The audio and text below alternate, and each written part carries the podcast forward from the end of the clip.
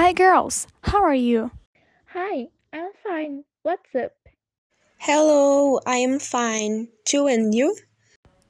I'm fine too, girls. I wanted to see you. I miss you. Can you go to the mall this weekend? I could go before the pandemic. Now my mother won't let me. I can. And I think you should stay at home too, as the pandemic situation is not good here in your country. It's true. I really shouldn't go. Better stay home.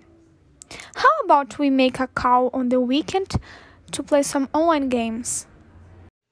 I liked the idea. I like the idea too. Can I get a friend of mine to play with us? Of course you can. What's her name? Anna, I think you will like her. Okay. Girls, I have to go.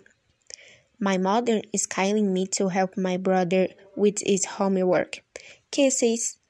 I am already looking forward to the weekend. Bye. Bye bye. I'm excited too. Bye bye. I'm even more anxious.